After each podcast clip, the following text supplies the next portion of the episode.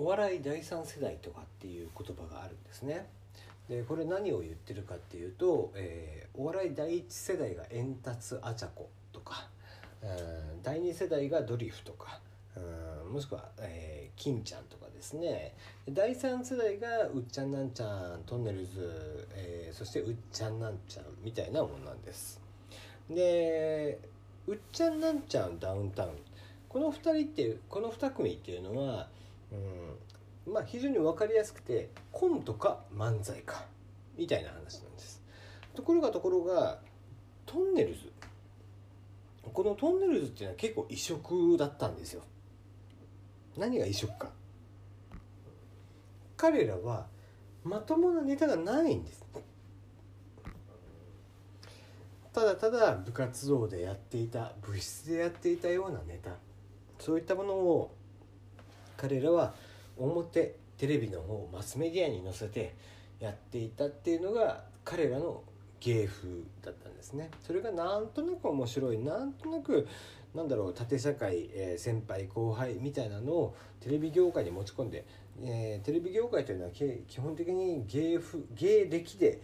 計算をしていくんですがところが彼らはもう年上か年下かみたいなところで話をしていく。うん、それでいじっていくのか、えー、それとも絡んでいくのかみたいな話になっていくわけですね。えー、そんなトンネルズ一番得意なジャンルっていうのが何かっておそらくなんですけど、えー、な出すけどってなんだよ。えー、おそらくなんだけど、えー、一般人をいじる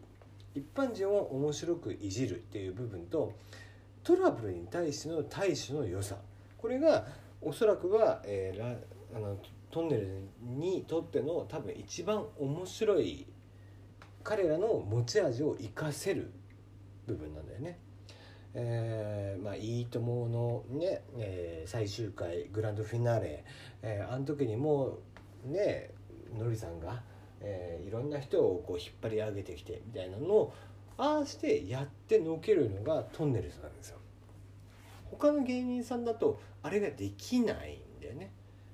トンネルズは場を楽しんでで、えー、その場で一番面白いことって何かねっていうことをやる。だから作り込んだ笑いっていうのはそんなに得意じゃなくてアドリブの方がやっぱり面白いのが彼らなんだよね。でそうした中でじゃあ彼らが、まま僕はねそもそもだからトンネルが大好きなの。バリバリのトンネルズ世代だし。でそのトンネルズが生き残るためには何をしたらいいかっていうと99人の壁ってこのラジオトークでも話したかね、えー、1対99で解いていくっていういろんなジャンルおのおのえー、鉄道模型アニメ、えー、コスプレみたいないろんなジャンルをみんな得意としてやってきている人たちに対して1対99でセンターの人が5問勝ち抜いたら100万円みたいな話なんだよね。番組なんだけど、えー、このトンネルズも多分その一般人100人とかを集めてで、えー、四方を囲まれてあの2人が1時間一般人と喋るっていうのが多分一番面白いんだよね。じゃあお前何言ってんだよっつってちょっともうちょっと降りてこいっつって、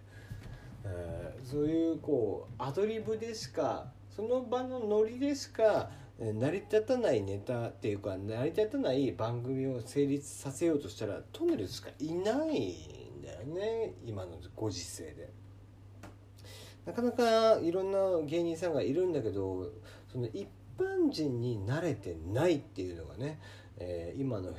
ね、タレントさんに対してのちょっと足りない部分かなっていうのが思うんでね、えー、こういった番組を見たいと思うんですけど誰か出資してくれない？